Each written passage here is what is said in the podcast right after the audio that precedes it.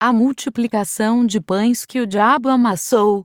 Ilustração de um pergaminho com a frase: Os eruditos são aqueles que leram nos livros, mas os pensadores, os gênios, os iluminadores do mundo e os promotores do gênero humano são aqueles que leram diretamente no livro do mundo de Arthur Schopenhauer em 1600. Os habitantes de Roma viram arder um tipo de bioma raro e prolífero no seu campo de Fiori, e as chamas foram ateadas por uma instituição que se valia do nome do Messias cristão para justificar atrocidades contra mulheres, contra os distoantes, contra a ciência, contra o pensamento crítico, contra a razão. Já em 2020, a população brasileira também presenciou labaredas esfomeadas engolirem o restante dos já torturados biomas amazônico e pantaneiro.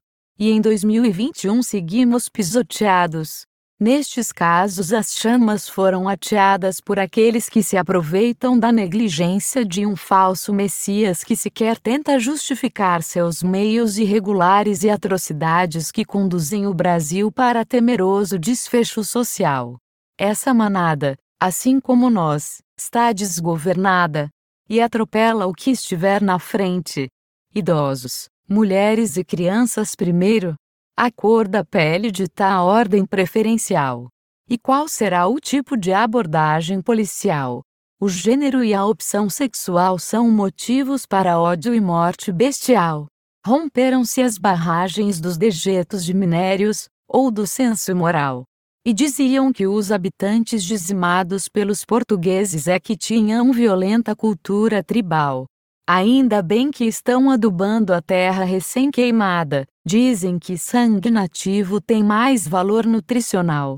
Talvez aqueçam até a fornalha do mercado internacional. O produto interno aqui não é só bruto.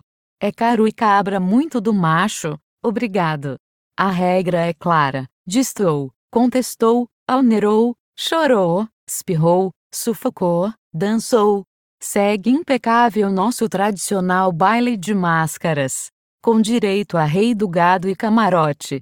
Garantam seus convites. O lote promocional já se esgotou. Agora virou propaganda eleitoral. A boca de urna quadruplicou. Mas não devido às votações. É mais pela quantidade de cremações. E disseram que quem surta é a doença. Pelo visto, até as novas cepas andam sem muita, ou nenhuma paciência.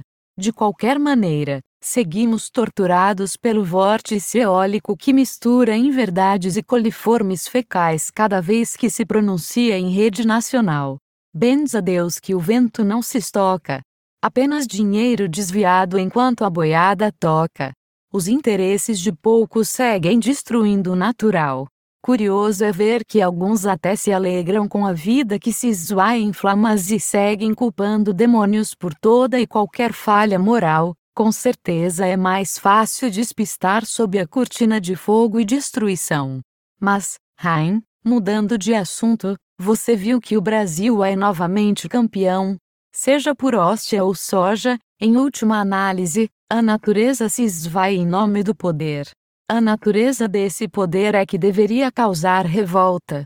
Mas assim como cinzas, o vento também dispersa críticas e estatísticas. E muito se beneficia do coma quem tem várias UTIs prontinhas, medicações na seringa, oxigênio inflacionado, equipe pronta para anestesiar e ventilar, depois reabilitar e recuperar, tem que usar todo aquele plasma, Alguém precisa cobrir o rombo da cloroquina. Cobrar 4 mil de diária. Imagina o estrago se o Covid parar de aquecer o mercado. Um viva para o cristalino e profético mundo hiperinflacionado. Imagina se as pessoas parassem de transmitir o vírus. Esse prejuízo deve ser a todo custo evitado.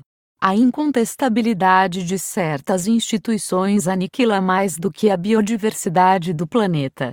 Extingue vozes e formas raras de inteligência, como a que queimou no Campo das Flores em 17 de fevereiro daquele ano. A região central de Roma estava ensolarada, e a população alvoroçada. Em plena quinta-feira, O céu comemorava o retorno da energia que havia emprestado para a humanidade por 52 anos e que não fora aproveitada a contento.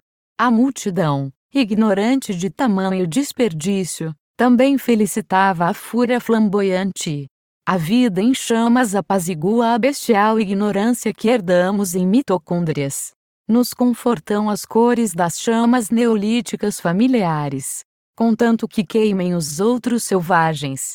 Foi assim que aquele batizado Filipe Bruno, ordenado fraternalmente como Jordano, seria refutado, denunciado, torturado e ao pó sentenciado.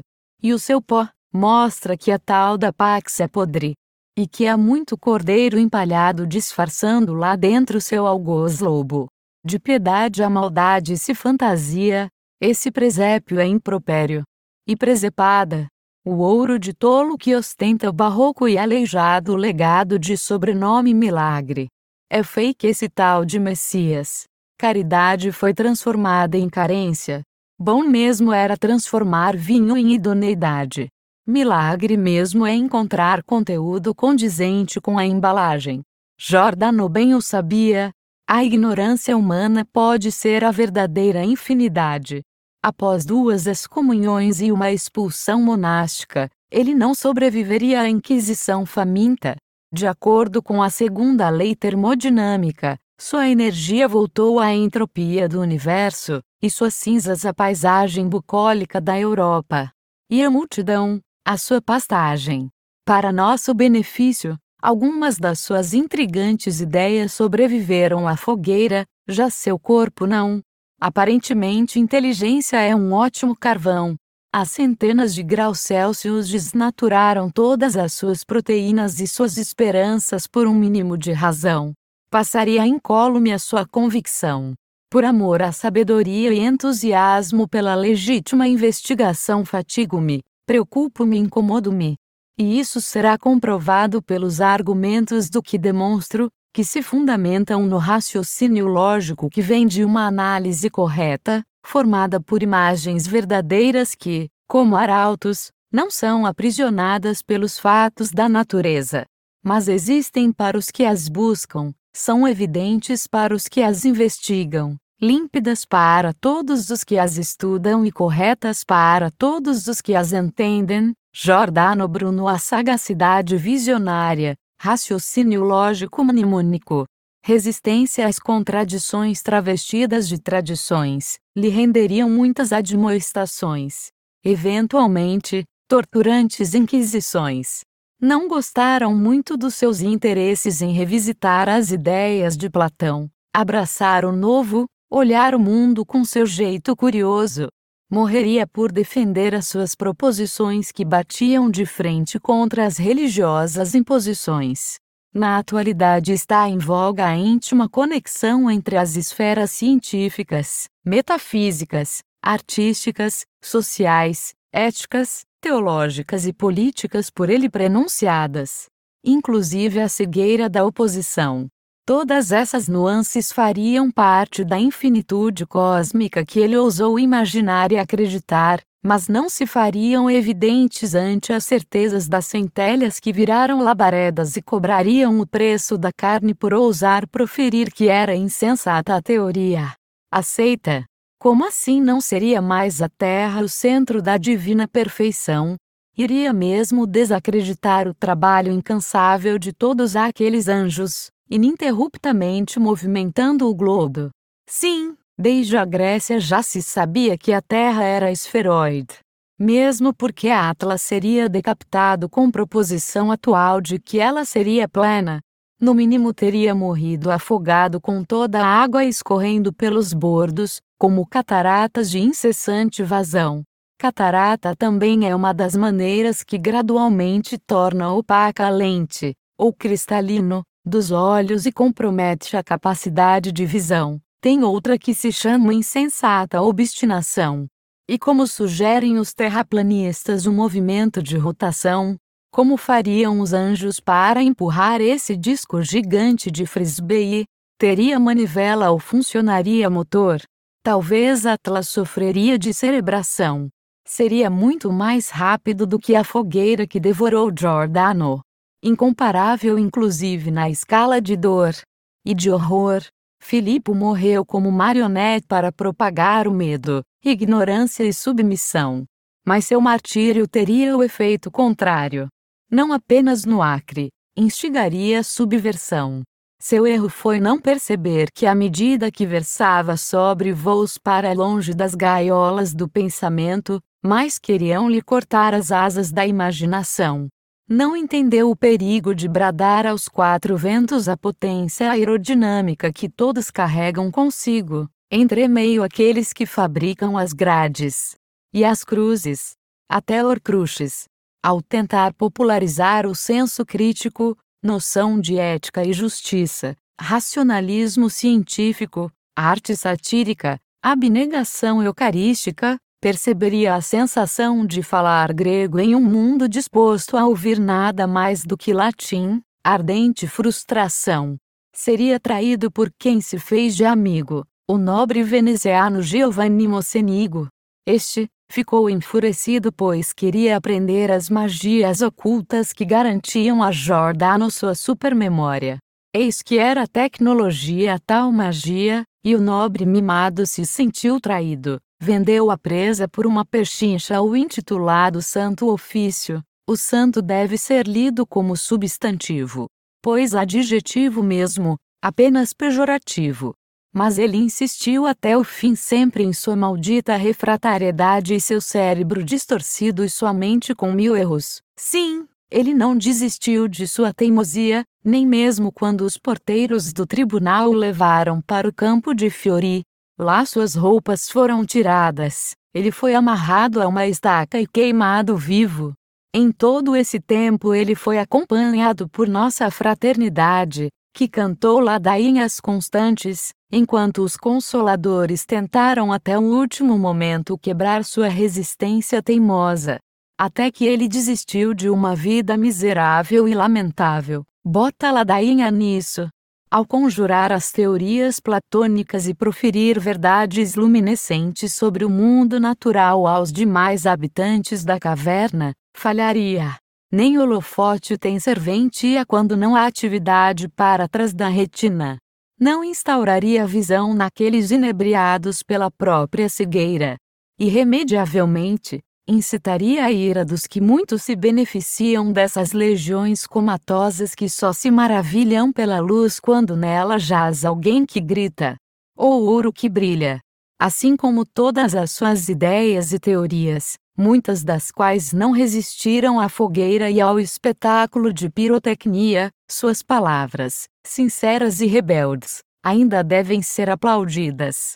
Ele as vomitou quando soube da sua sentença após sete anos de tortura descomedida nas masmorras, acusado de heresia.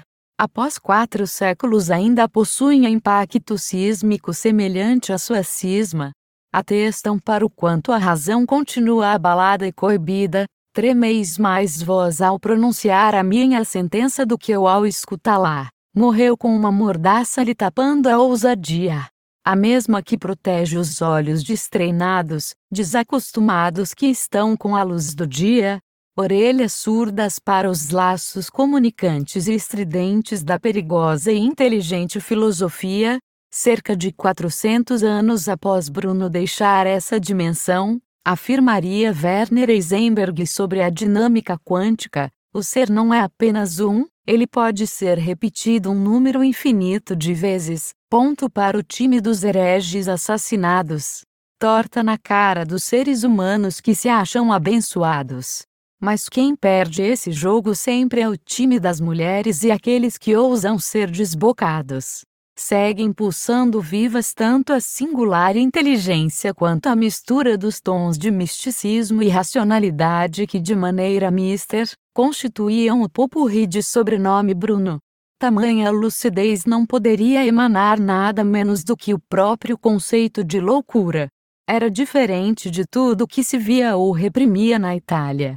Inspirado por ideias de Erasmo de Roterdão e a prolixidade luterana, Bruno escreveria 120 teses refutando Aristóteles. Definitivamente nunca seria popular entre seus colegas. Pares estavam longe de ser. Pois ele fora irredutível e incorruptível. Desdenhou um crucifixo que lhe ofereceram em seus últimos minutos para que se salvasse. Resguardada a proposição desse objeto de ter em sua essência a habilidade de reverter as reações que desgrudaram a pele de Jordano e escorreriam como magma em direção ao chão sob as ordens da gravidade, acho que teria sido de pouca valia, ele preferiu se unir aos fótons na batalha sobre a prevalência de alaranjados aos azuis no tango incendiário. Melhor do que entrar na dança da lignina. Não seria menor o seu calvário. Não perderia tão facilmente a energia potencial que estudou tanto para acumular na sua estrutura corporal. Não, essa quantidade toda iria se despedir dessa pretensiosa dimensão levando sua honra, e científicas profecias. Afinal, ele estava apenas por descobrir uma faceta nova da existência à sua antítese. A mesma que confortou Sócrates na sua despedida. Ambos os filósofos acumularam muito conhecimento em suas vidas. E quando se torna tão evidente o lado perverso daqueles se valem de deuses para se eximir dos próprios demônios, creio que a única motivação é de fato retornar ao pó, pois de lá ainda pode sair alguma coisa boa. As incoerências religiosas persecutórias parecem peças de um quebra-cabeça perdido, ou ainda não encontrado. Infelizmente seguem em repetição e muitas peças estão faltantes, outras tantas delirantes. Ainda temos uns poucos poderosos que desfrutam de vida ultra remunerada, despreocupada, hipercalórica impune. Além de férias em Miami, Fernando de Noronha, entortando mais a granja, e escondendo os corpos crimes atrás de tapumes. Tudo isso obtido com o suor de populações subnutridas, subjugadas e subconscientes. E outras tantas subservientes. Muito se engana aqueles que acham que Jordano Bruno queimou por motivos religiosos, mais ainda aqueles que acham que a Idade Média e o feudalismo ficaram para trás. Ou quem acha que sofistas ficaram presos no mundo helênico. Para trás mesmo ficam aqueles como Bruno e alguns outros trovadores, que dedicam suas palavras e ideias sonhando com o dia em que acabe o encantamento. E todos percebam do que se trata o roteiro. Mas como Filippo, ou Giordano, Bruno constataria em uma das suas formulações brilhantes: o tempo tudo dá e tudo tira, tudo muda, mas nada perece. Se esse excerto parece atual, não se assuste. Ele pode até ter sido proferido por um Bruno de alguma dimensão futura. A única chance que temos de quebrar os ciclos que se repetem há milênios é tentar evoluir, caso já não estejamos presos neles no futuro. Uma charada encontrada em um dos cadernos de Leonardo da Vinci dizia: o que seriam figuras enormes de formas humanas que quanto mais você se aproximar delas, mais seu tamanho imenso diminuirá. Não são projeções dogmáticas utilizadas para assustar uma população que vive amedrontada. Segundo Da Vinci, a resposta da sua charada explicaria que se tratava de sombras criadas por homens à noite com uma vela, mas acho que bem podem ser sinônimas essas alegorias. Lima Cedo,